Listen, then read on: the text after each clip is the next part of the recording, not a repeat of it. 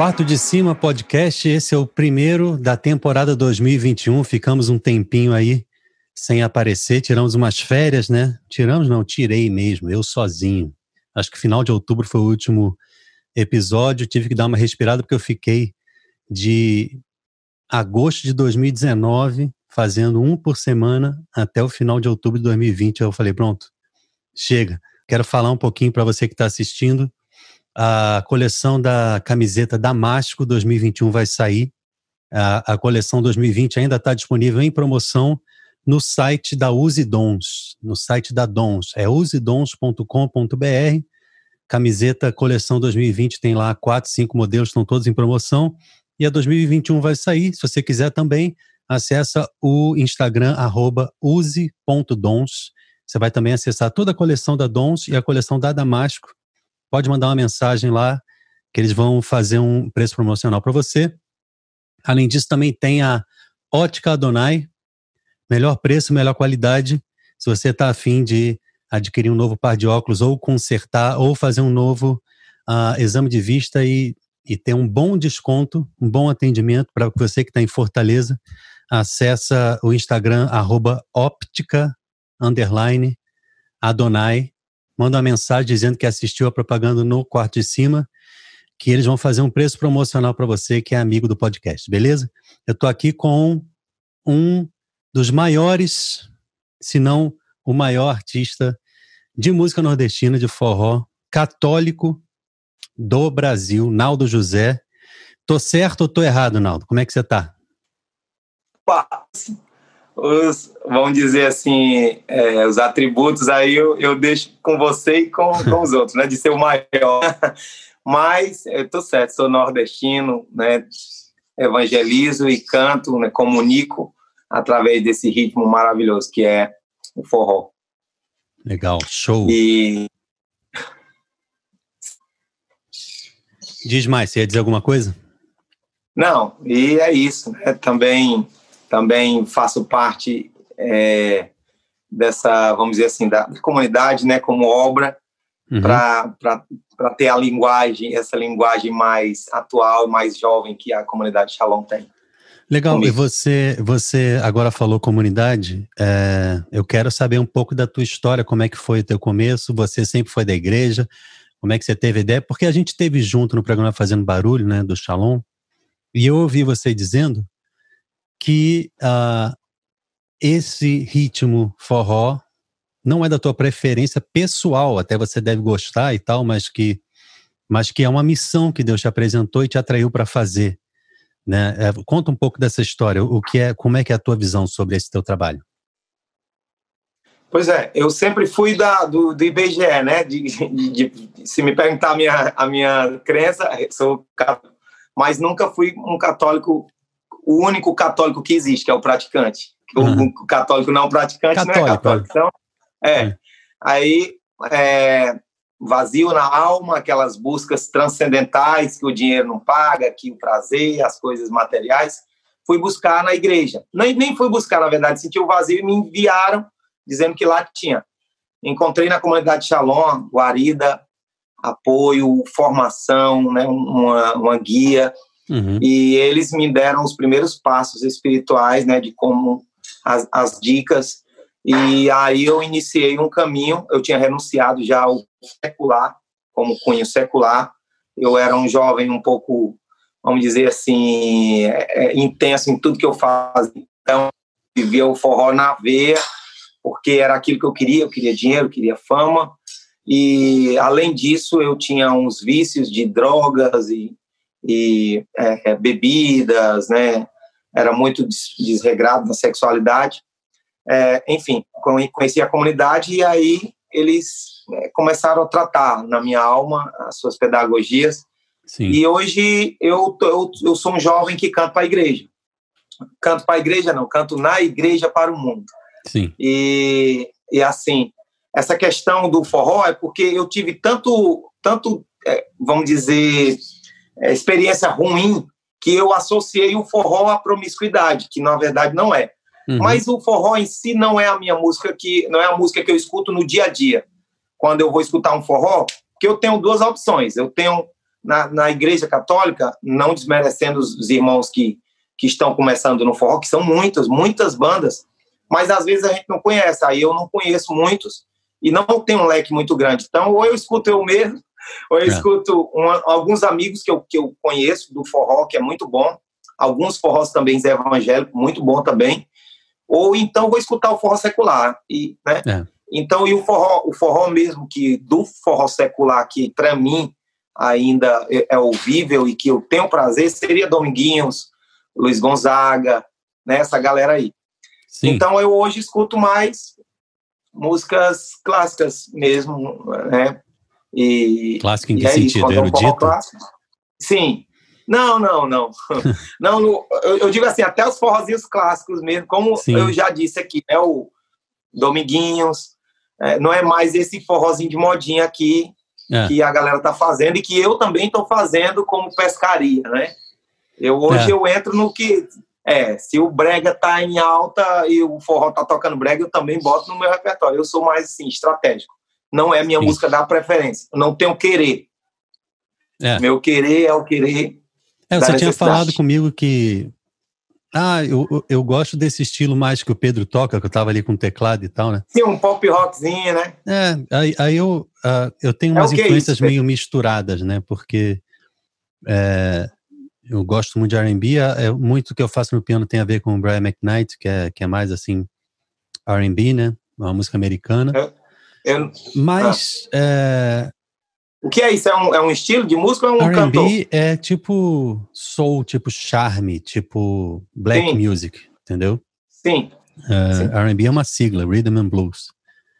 E tem muitos Complicou artistas... ainda, mano. É, é, tem muitos artistas conhecidos, é porque eu tô falando o estilo, você não vai... É. Mas assim, é, Boys to Men, por exemplo, é, Brian McKnight, tem Usher, tem muitos artistas pop, tipo Chris Brown, uh, Neil, mas é música americana, né? E tem coisa no Brasil também, acho que o Silveira, tem alguns desse tipo, tem muito em São Paulo, e de cabeça não vou lembrar no Brasil, porque eu, eu, eu vou atrás mais de música americana. Mas é claro que eu não me fecho nisso, eu, eu, eu por alguns anos toquei pagode, nos anos 90, na época que explodiu de verdade, e me influenciou muito também, é um dos, um dos produtores mais importantes, se não o mais importante disparado nesse, nesse estilo musical é o Wilson Prateado, que ele é baixista, ele é arranjador, compositor e produtor. Então ele ele rearrumou, ele repaginou, ele mudou a cara do pagode que antes era aquela coisa antiga, com aquela cara de grupo raça, aquele só para contrariar bem antigo, e ele trouxe músicos importantes de jazz, ele trouxe um conceito de harmonização e de, e de tocar e de elementos que não existiam. É, antes era só aquela coisa do samba com o cavaquinho e tal, depois começou a trazer uma cara pop. E ele aí é o que é hoje por causa dele.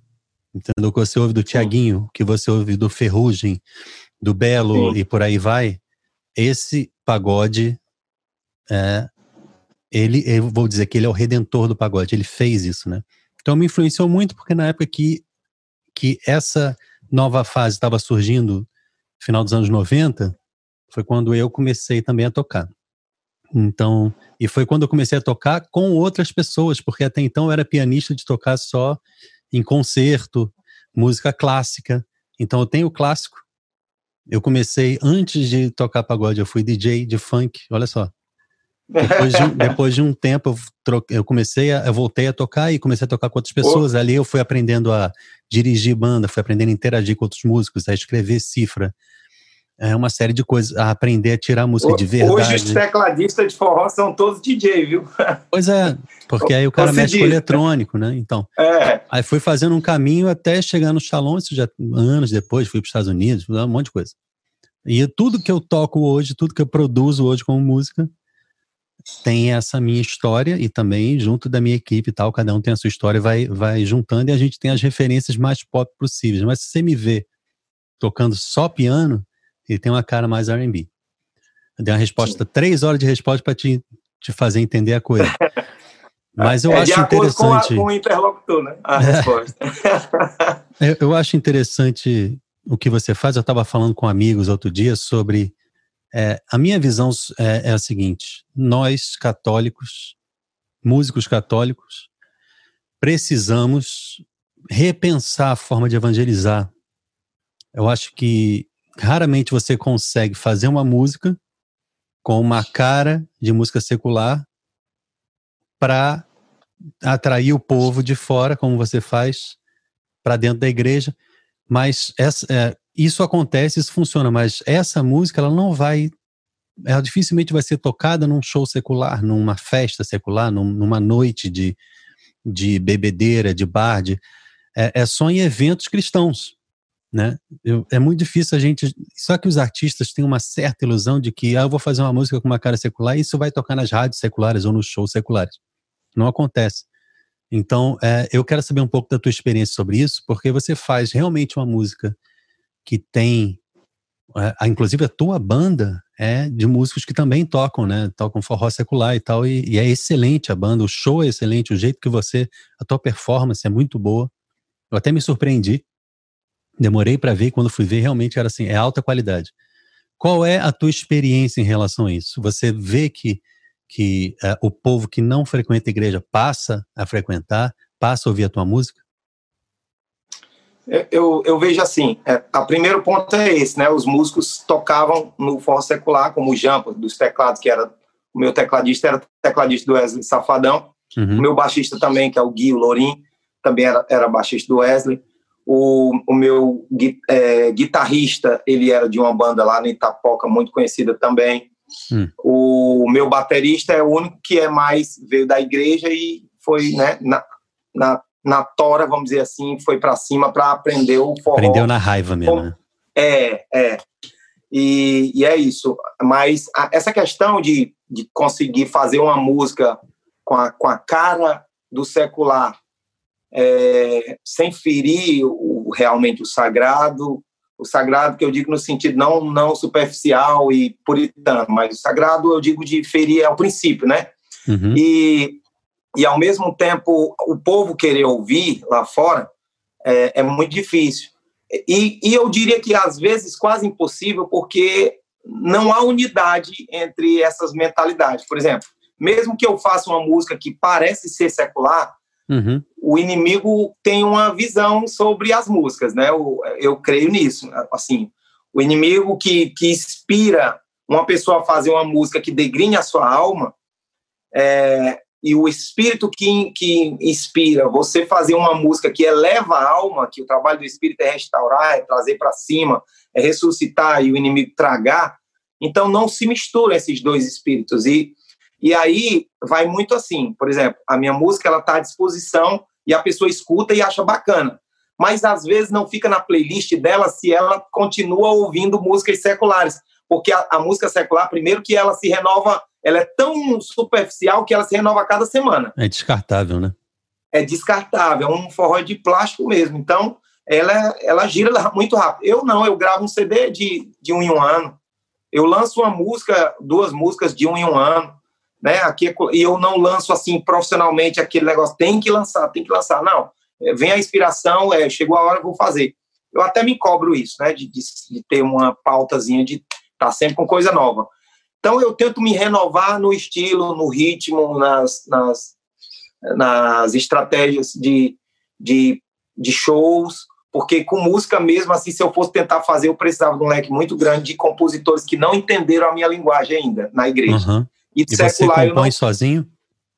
Só, por enquanto, né? Então, eh, todos os meus CDs, eu tenho, eu tenho já três CDs, eu tenho na faixa de 80 músicas, todas são minhas, é, só minhas, né? Assim, eu escrevi só, então é muito difícil para mim ficar renovando muito. E muita gente manda música para mim, muita gente mesmo boa de coração, mas eu ainda não sinto que é a coisa, né? Que ainda é muito diferente do, do da proposta que Deus me deu.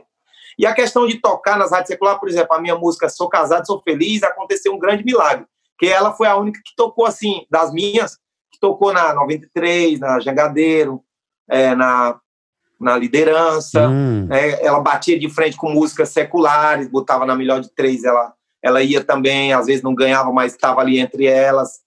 E é que isso, assim, boa, aconteceu. Hein? É, isso foi muito bom para mim, foi o começo de tudo, né? um divisor de águas na minha vida. Eu fazia músicas tipo mais é, explícita, né, com o nome, é. Com, com a, é. Aí quando eu cantei uma música mais escondidinha um pouquinho, mas eu também não gosto também de ficar muito subliminar na coisa. Eu gosto também de que de declarar Exatamente. a minha fé. É. É isso que eu estava falando, então, porque então, é, é uma coisa que incomoda. fazer uma carreira em cima do subliminar, né? Simplesmente. Não, então, mas, mas por exemplo, Rosa de Saron ficou muito tempo e eu acho que ainda é e fazem bem. Né? Uhum. Nós produzimos o último álbum deles, mas eles sempre foram assim. Fazem bem em, nesse estilo, é um estilo deles. Eles têm um, uma poesia que fala de Deus, mas uh, sem, sem explicitar. Por exemplo, no Shalom é o contrário. A gente uh, é chamado a anunciar Cristo ressuscitado que passou pela cruz. Né? Então é muito explícito, é, uma, é um anúncio explícito mesmo. Mas é uma coisa, nenhum dos dois está errado, os dois estão certos. É, mas eu, o que eu ia dizer é que uh, quando a gente diz a palavra Deus, ou Jesus, ai, muito, muito mais Jesus, incomoda. Então, quando a gente põe uma música no ambiente secular, mesmo que ela não seja imoral, é, se você está ouvindo uma música qualquer, normal, num restaurante, num lugar qualquer, ela fica, ela, ela passa batida. Se você põe uma música falando Deus ou falando Jesus, já o que, que é isso? Virou igreja isso aqui? Eu não sei, é uma coisa interessante porque chama atenção e incomoda. Então, por isso que existe esse, esse, esse muro, essa barreira, que a gente não consegue ultrapassar, é muito raro, né? Por isso que ela precisa estar um pouco menos explícita para poder chegar do outro lado do muro e tocar numa jangadeiro e por aí vai, né? E, e, e isso, essa é a experiência do Rosa de Saron e de alguns poucos artistas que, que pensam e que veem que só, só dá para fazer desse jeito. E aí, por isso que eu queria, por isso que eu perguntei sobre a tua experiência, né? Porque uh, é muito raro a gente conseguir ultrapassar essa barreira mas você acaba atraindo, né? Como é que tá de. Como é que você ficou no ano passado de show? Você chegou a fazer live? Como é que você substituiu essa questão de, de não conseguir fazer shows? Eu fui um dos primeiros que, que fez live, né? Na, eu tava muito eu sou eu tava, né, eu sou muito antenado por conta de ter músicos que tem um, tinham um elo muito rápido ainda. O Gui entrou no ministério, ele toca no meu grupo de oração. Uhum. É, o, ele, ele entrou faz muito pouco tempo, ele, ele saiu na pandemia do Wesley. Então, ele trouxe ainda, hum. traz a, o diálogo muito. Né, eu, eu, acabo tendo nas minhas mãos, Deus me dá novidades assim que a igreja ainda não teve acesso, que o secular está lá enraizado dentro deles. É. Né, eles, eles, eles são muito ágeis, eles são muito visionários. Né? A igreja não se preocupa simplesmente só com estratégia, ela, ela crê que o Espírito Santo vai fazer independente da estratégia né? E isso não é um erro, mas é, mas é interessante ter pessoas também que antenada para fazer a escadinha. Que eu acredito muito assim, na, na palavra que diz, realmente, uns plantam, outros regam, mas quem faz crescer é Deus. Ou seja, alguns vão buscar, não explicitamente, como Rosa de Saron, alguém que por acaso ouviu uma música e não queria saber de Deus, porque estava chagado com Deus. Aí ele ouviu uma música, gostou, e começa a ouvir um álbum. Aí, em algum momento, o Rossarão fala Deus. E aí essa pessoa, ah, é de Deus. E aí passa para um missionário, ou para a Sueli, ou para o é. Davidson. É. E a pessoa vai até chegar no, no canto gregoriano e dizer, ah, é isso que eu queria. Ou, ou é. não, né? Não sei. Ou nem chega lá, mas já tá tão bom de você estar tá inserido, né? No... Tipo isso, né? O que eu quero dizer assim, que a pessoa encontra. É, é, a pessoa não quer mais saber do gênero, ela quer saber daquele a quem o gênero falava, que era Deus. Que era a essência da, da evangelização. Então, eu acredito muito nisso. E eu, eu vivi, eu fiz uma, uma live, a minha primeira live deu, deu 3 mil pessoas simultâneas, deu 57 mil pessoas ao todo, né? Quando terminou, eu fiquei impressionado, porque eu não sou bom de rede social, eu sou muito, assim, atrasado. Olha, podcast, eu ouvi, eu ouvi falar várias vezes, mas eu sou tão desinteressado, às vezes, pelas coisas, que hum. ontem eu disse, já pesquisa o que é podcast, que eu não sei o que é ainda. Para mim é. não, não, pagar um mico lá, mas agora estou falando aqui. Ó. Aí é. a Jaque foi, foi pesquisar, né? E, e aí, é, enfim. A, não é nada demais, é só é. um nome diferente, né? Uma conversa é. entre duas pessoas, né? Então, Mas é, aí... se você quiser saber essa história de podcast, só abre um parênteses, é porque era esse nome nasceu do iPod, é tipo uma um broadcast. Broadcast é o nome que se dava à transmissão de rádio, que se dá ainda nos Estados Unidos. Ah. Só que a pessoa tro trocou o nome broadcast para podcast, porque é um, uma transmissão para a pessoa ouvir no iPod. Mas isso porque existia o iPod, as pessoas ouviam o iPod na época. Aí ficou esse nome. Então. Só que ele renasceu esses anos para cá. Mas fala aí, tu te interrompi. É. Então é isso aí. Eu, eu, eu fiz a live, fiz a, a um, fiz a dois. Aí o povo vai cansando, né, disso, né? Porque live, até os cantores seculares cansaram, né? Eles fazem porque tem um público muito grande e, e tem que fazer porque não tem outro lugar para eles se apresentarem. É, o YouTube também, assim, quando a visualização é muito grande, tem o dinheiro, né, que vem. No caso, do, praticamente dos cantores católicos que tem, que tem uma visão muito pequena ainda, visão que eu digo visualização muito pequena, é, é mais por evangelização mesmo quando a gente faz. Uhum. E eu tenho um grupo de oração que eu faço toda segunda-feira aqui, aqui no YouTube, chamado Valeu-me Nossa Senhora, o Sangue de Jesus tem poder, que eu canto forró e no final dou uma palavra. Uma palavra muito breve, mas que tem pescado muita gente do secular.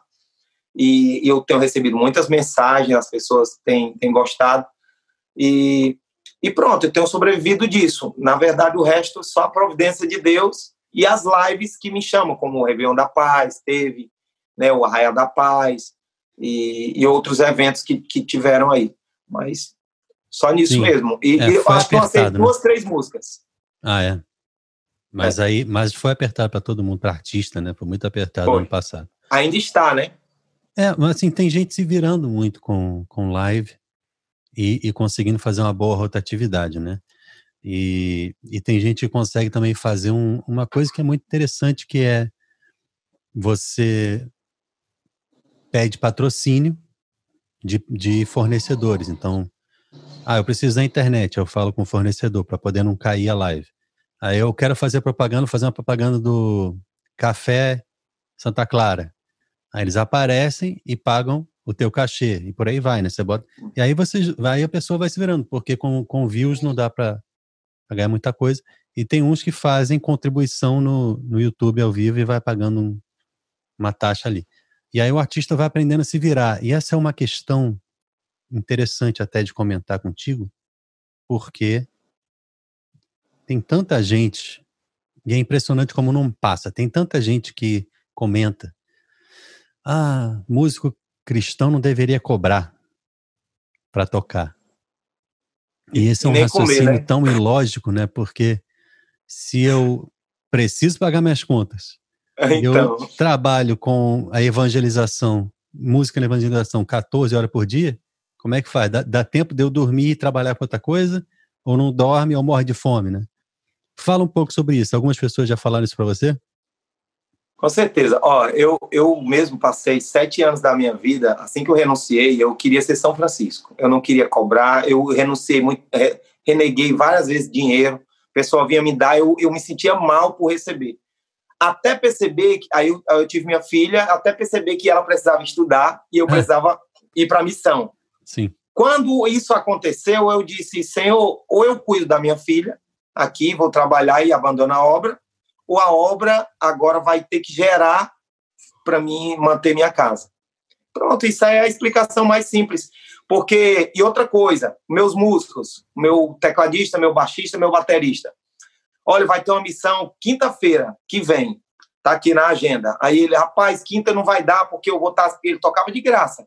Então ele dizia, eu, um era contador, o outro era advogado, o hum. outro era era professor de educação física.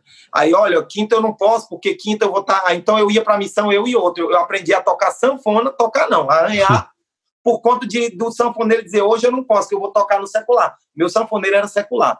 Sim. Quando eu disse, quando eu fui rezar, o Senhor me pediu para me organizar e pensar de fato, colocar as coisas racionalmente, que Deus me deu a razão. Sim. também.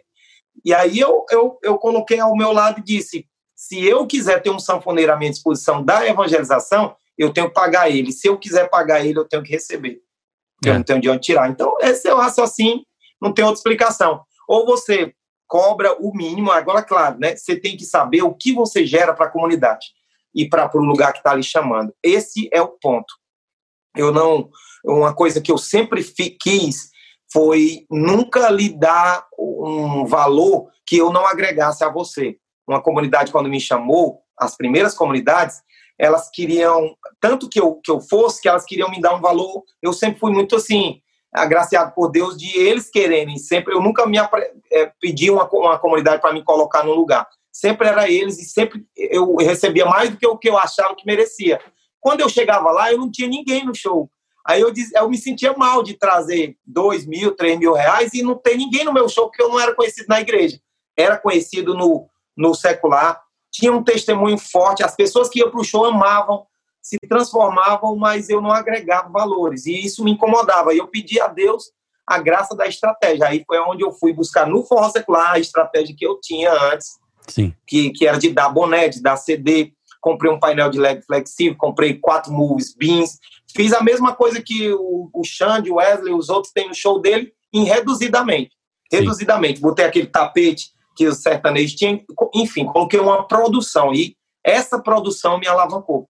Assim, me deu, me deu a, a graça de devolver à comunidade aquilo que eles estavam dando, para virar a troca de eu evangelizava, deixava um, um valor agregado à comunidade e ela tinha condição de pagar minhas passagens. Hoje a gente vive mais aéreo né, do que do que em Fortaleza, ou do que, aliás, no Nordeste né, e no Ceará. Então a gente faz muito mais aéreo. Eu, eu vendi até agora no, no, na pandemia a, a Wanda, a banda. Por conta disso, que ela ficava muito tempo parada, eu já queria vender, mas aí quando entrou na pandemia, chegou a hora. Eu, eu na verdade, tinha um apego com ela, né? Ah. E, e, é, e aí hoje é, é assim, a gente tem, a gente recebe, e graças a Deus a gente agrega, né, um pouco já na comunidade. E isso é muito bom. Você tinha público grande, com certeza, no secular, né? E hum. Eu fico imaginando que abrir mão de uma segurança e de um sucesso numa carreira e fazer essa transição de começar a tocar em comunidade, uh, em pequenos grupos e tal, e não ter ninguém te assistindo, quão difícil deve ter sido de desapegar, né? E de, e de fazer essa transição? É, porque o ser humano, é, eu, eu falo isso hoje com um pouco mais de propriedade, que eu não via o ser humano, eu via eu uhum. e as pessoas, era nós e eles. Eu, mas hoje eu consigo admirar um pouco mais, estudar um pouco mais o ser humano na psicologia mesmo, na filosofia, e eu percebo que o ser humano tem uma necessidade, uma carência de aplausos, de atenção, Sim. de tudo. O cantor tem isso ao quadrado. É. Os artistas têm isso ao quadrado. Quando, se ele for, olha, se a gente for cantar, receber dinheiro e não receber atenção e aplauso, a gente sai doente. Então eu tinha que fechar primeiro essa brecha no meu coração. Para mim fechar essa brecha, eu tive que não querer mais nada disso. E tudo que vinha para mim, eu lembro que uma vez eu me irritei ah, num, numa missão, eu cheguei na missão e, e só tinha uma caixa som para tocar. Eu levei a banda e nesse dia, por incrível que pareça, eu já cobrava um pouquinho, um mínimo, mas nesse dia eu disse, assim, a comunidade era tão simples que eu disse, não, vocês não precisam dar. Dê só a gasolina dos meninos, dos meus músicos. Hum. E eu falei com eles e eles abriram de mão do cachê. E fui. Quando fui, quando é de graça, parece que o povo diz assim, é de graça, dá qualquer coisa aí que eles, eles tocam, de qualquer jeito. Aí era é. uma caixa, cara. E aí eu fui querer me, né, para cima da coordenadora, nem, nem tanto eu, mas a minha esposa que coordenava, e a gente dizendo, olha, a gente doou, por que vocês não arrumaram um som que pudesse apresentar ah, a, a festa de vocês do jeito, né? Aí então é. eu fui fazer tudo isso e quando terminou, aí acabou que deu certo, a banda não tocou comigo, foi eu e mais outro no violão, no carrom, não, não comportava a banda, né? Não tinha nem bateria no lugar. Sim. Enfim, quando terminou tudo, que eu voltei para casa, que eu me ajoelhei, Jesus olhou nos meus olhos e disse assim: é, essa você, você acha que você merece essa caixa de som amplificada que vai lá ligar? E, e aí Jesus me fazia lembrar ele falando nas montanhas sem som, São Francisco, na pobreza, é, as primeiras cidades, tudo. E aí, quando, aquilo foi o maior presente que Deus me deu em toda a minha vida missionária, foi dizer que tudo que me dessem era mais do que eu precisava e, e merecia. Então, Caramba. quando eu chegava numa comunidade que tinha duas caixas de som, eu dizia, meu Deus, eu não mereço, duas caixas de som eu não mereço. E a gente tocava com o que tinha, teve comunidades que a gente foi e eu cantei num playback, que a banda Sim. não suportava, eu tive, né? É, não, não vou dizer aqui nem os lugares, nem as comunidades, mas são muitas comunidades simples, não, não, que é ainda é hoje são... É, que não podem. E, e era interessante, né? Nós, cristãos, cantores católicos, era interessante a gente também ver a estratégia de, de olhar assim, poxa, aquela comunidade nunca levou um cantor do meu nível, pelo menos. Eu vou dar um show para ela nesse ano. E, e, e, sabe, no próximo ano ela não se empolga e ali vira mais um lugar de evangelização e de rotatividade de mercado também. Né? É. Porque é. se a gente depende de algumas comunidades que têm coragem tem, e têm ousadia para fazer, entre elas a comunidade Shalom, Canção Nova, que fazem grandes eventos. Mas tem comunidades que só precisaria de uma oportunidade para começar a coisa. E a gente deveria ver isso, né? Eu, eu sempre gostei de ver isso muito. Eu, eu me doei muitas vezes, eu comprei um som, hoje eu tenho uma estrutura de som e uma pequena estrutura de luz por conta disso, de que eu me doava, mas a pessoa não tinha o som. Então é. eu me doava logo por completo. Aí acaba é prejudicando é o trabalho e, às vezes, sem querer, ou querendo, mas muitas vezes sem querer, o artista faz um, umas exigências prévias e se o contratante não cumpre, ele é. não vai, né? Aí a gente fica pensando, uhum. ah, estrelismo. Acontece o seguinte... É. Existe um mínimo, é um, né? É um, tudo, todo né? um trabalho, uma dedicação, um sacrifício do próprio artista, um preparo, um ensaio, tudo, dinheiro, gente. E aí chega lá, o trabalho não pode ser feito porque não, não tem a menor estrutura, não tem nem um microfone é. que funcione direito, né?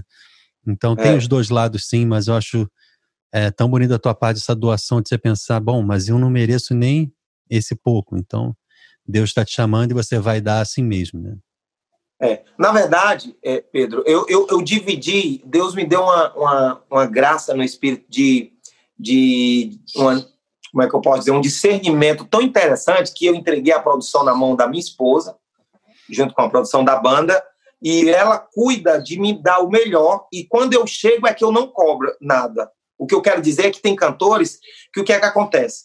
Que, que como eu é, fazia, eu, eu entrava na do inimigo. Sempre vai ter uma coisa que nossa alma vai, vai reivindicar. Porque o inimigo vai achar uma coisa para jogar em você e dizer assim: vou estragar o show hoje. Pode estar é. tá tudo perfeito, mas essa luz queimou. E é nessa luz que eu vou apegar a tua alma e tu não vai conseguir passar a mensagem. É, a o inimigo tem essa. Ali, né? é a gente para naquela luz que queimou, mas tem um som, tem um público, tem um povo te, assim, é, esperando de Deus. E é nisso que eu estou falando. Por exemplo, quando eu chego, eu estou preparado para o que deve é. Claro, eu tenho uma produção antes que vai cobrar tudo o que necessita, porque a gente sabe que pedagogicamente e psicologicamente a, o ser humano precisa dessa chamada de dizer, olha, isso precisa, isso aqui é, é, é indispensável para que chegue pelo menos a metade da é. exigência, é. né? E, e também porque você ajuda você... o contratante a entender que há, há exigências e há necessidades. O evento dele é bom, né? É. Exato. De crescer o evento dele. Já teve gente uma vez que eu fui no, numa, numa, cidade que a pessoa. Eu estava no hotel dormindo e passou um carro um grande show com Naldo José, vai ser maravilhoso, um grande show, é um espetáculo, um dos maiores cantores de forró do Brasil. Quando eu cheguei lá, o lugar não tinha nem som direito. Então eu disse para o contratante assim: ó, você. Isso foi uma mentira né? Não, não tinha esse grande show e você sabia disso, você estava visando no dinheiro e essa pessoa não era era mais assim, não era nem comunidade, era mais uma pessoa aventurando a ganhar um, um evento, né? E eu disse, não é interessante isso. Você quer fazer um acústico, então olha, vai ter um acústico com cantor tal, fulano. Não, não quer gastar, não, ele quer ganhar. Mas a maioria é assim, infelizmente, a gente sabe, né? Pois é. Então eu deixei a Jaque cobrar tudo o que precisa, o necessário mínimo, e eu chego lá e estou preparado para cantar em voz e violão. Cara, e essa experiência toda sua de transformação, você falou que, que foi, primeiro, Deus te atraiu através do, do caminho né, da comunidade Shalom, e você hoje tem algum lugar, algum carisma que você se identifique ou não? É, hoje eu ainda, eu ainda faço parte de um grupo de oração da comunidade Shalom, como obra, Hum. É, e, e, ainda, graças a Deus, assim, eu ainda me identifico muito com a, com a comunidade. É, especificamente, assim, o jeito mais popular de ser do Padre Antônio Furtado, ele foi meu pai espiritual desde sempre, desde o começo. Sim. Inclusive, meu nome ser Naldo José, porque meu nome é José Reginaldo, tem nada a ver com Naldo José. E ele errou meu né? nome na rádio, ah. na, ele errou meu nome lá na, na 690M, e o povo começou a ligar para mim, não, não, é, o Naldo José, pode dar um testemunho aqui, o Naldo José pode vir aqui. E aí até eu convencer o mundo inteiro que não era o Naldo José, Aí eu disse, não, não dá mais, ah, deixa, deixa, deixa assim mesmo já. Mas você queria foi. que fosse José Reginaldo, teu nome? Artista? Não, meu nome era, é porque o meu nome no forró secular era Naldo Barão por conta de uma banda, eu era mais chamado de Barãozinho no forró secular, por causa de uma banda chamada Barões do Forró. Ah. E aí Deus tinha essa estratégia de, de, quebrar esse nome. Eu não tinha um nome ainda, porque na verdade eu não pensava em ser cantor na igreja. Eu queria apenas ser uma ovelha e cantar com hobby, alguma coisa assim. Então meu nome era Reginaldo Naldo.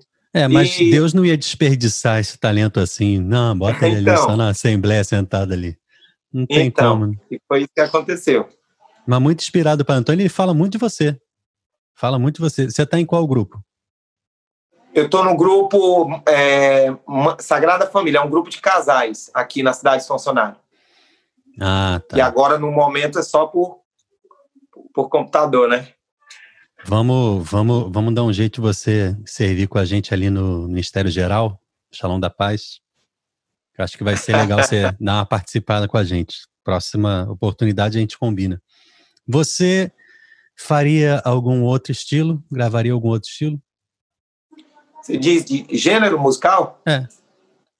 Eu já gravei, eu gravo o forró hoje, ele se, ele se reinventou, né? Por exemplo, o forró pega funk e bota no forró, é. às vezes pega o funk e bota numa rocha.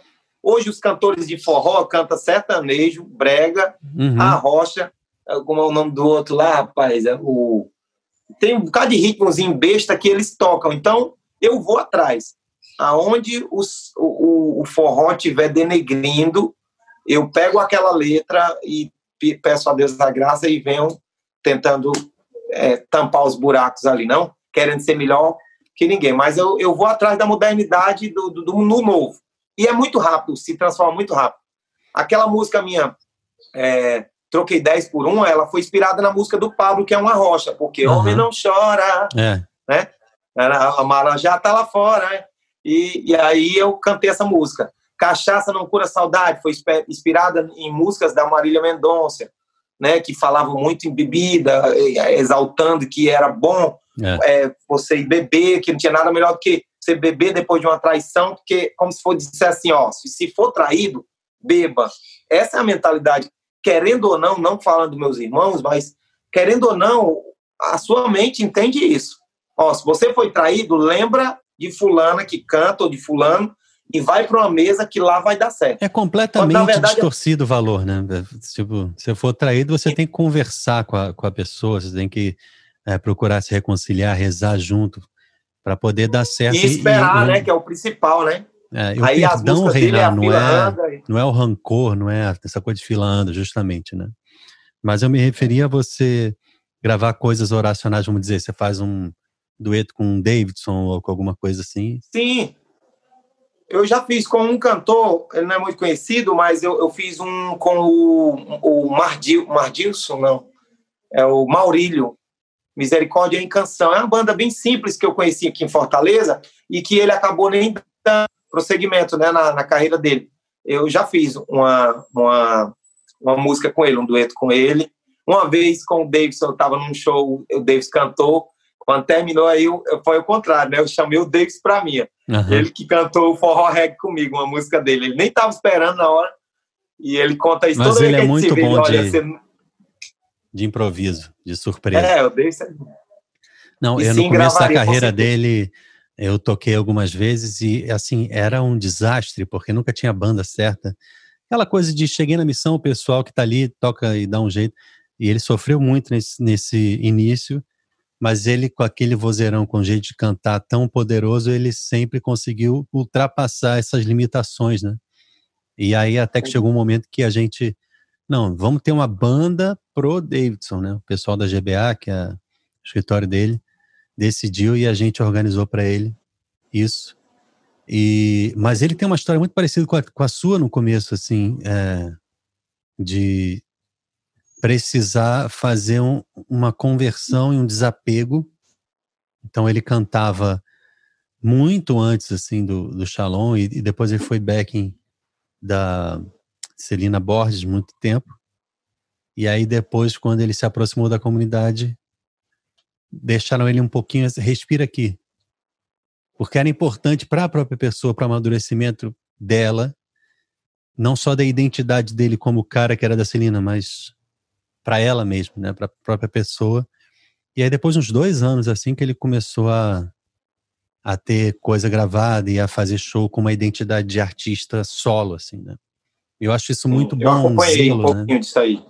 É, é, eu acho que é essa maternidade da comunidade, essa forma de cuidar, né, do, do filho, da família, né? Eu acho isso bonito. Às vezes as pessoas pensam que é injusto, mas eu acho que muitas vezes é, é bom e necessário. Claro, é pedagógico, né? Deus sabe o que está fazendo. É, exatamente. É, você desapegou do nome, você não queria nem mais cantar, queria só participar, isso também é uma oferta sua, né? Para Deus. Aí Deus diz: uhum. que bom. Então agora que eu vou botar você mesmo para aparecer, porque eu sei que você não está querendo aparecer. Então vou botar você para fazer o teu trabalho, cumprir com a missão assim. que, eu, que eu te confiei, né? Isso é muito bom. Eu acho que todo artista precisa passar por um pouco esse caminho de para a, a, gente tem que buscar trabalhar e melhorar o nosso trabalho e otimizar aquilo que a gente faz, a fim de fazer melhor e não de, poxa, então eu como é que eu faço para aparecer para o meu orgulho, para minha glória, para minha vaidade? Mas é, a gente sempre vai brigar com esses dois lados. Artista Sim, sempre vai brigar com, com isso, né? E a gente não pode se anular por causa desse lado, mas também não deve ficar buscando nessa coisa da, da vaidade. É uma luta diária, né? Mas eu tô muito feliz de ter falado contigo. A gente já se encontrou ali no Fazendo Barulho. Acho que a conversa também foi muito boa. Quem não assistiu pode buscar no YouTube da comunidade Shalom o Fazendo Barulho, que tem a edição com o Naldo José, muito boa conversa também. E obrigado, cara, por ter aceitado o convite ter participado aqui dessa conversa. Obrigado você, Pedrão. E qualquer dia a gente se encontra por aí, pelos estúdios, ou então na missão lá, né, onde você disse. Vamos, vamos encontrar sim. A gente pode até inventar de gravar um, alguma coisa nós dois aí. Com certeza. Valeu. Vamos se ver. Manda um abraço Deus a todo abençoe, mundo aí, cara. Obrigado também pela oportunidade. Beijão a todo mundo aí que tá ligado aqui com a gente. Deus abençoe vocês, cada um de vocês. Você também. Deus abençoe. Um abraço.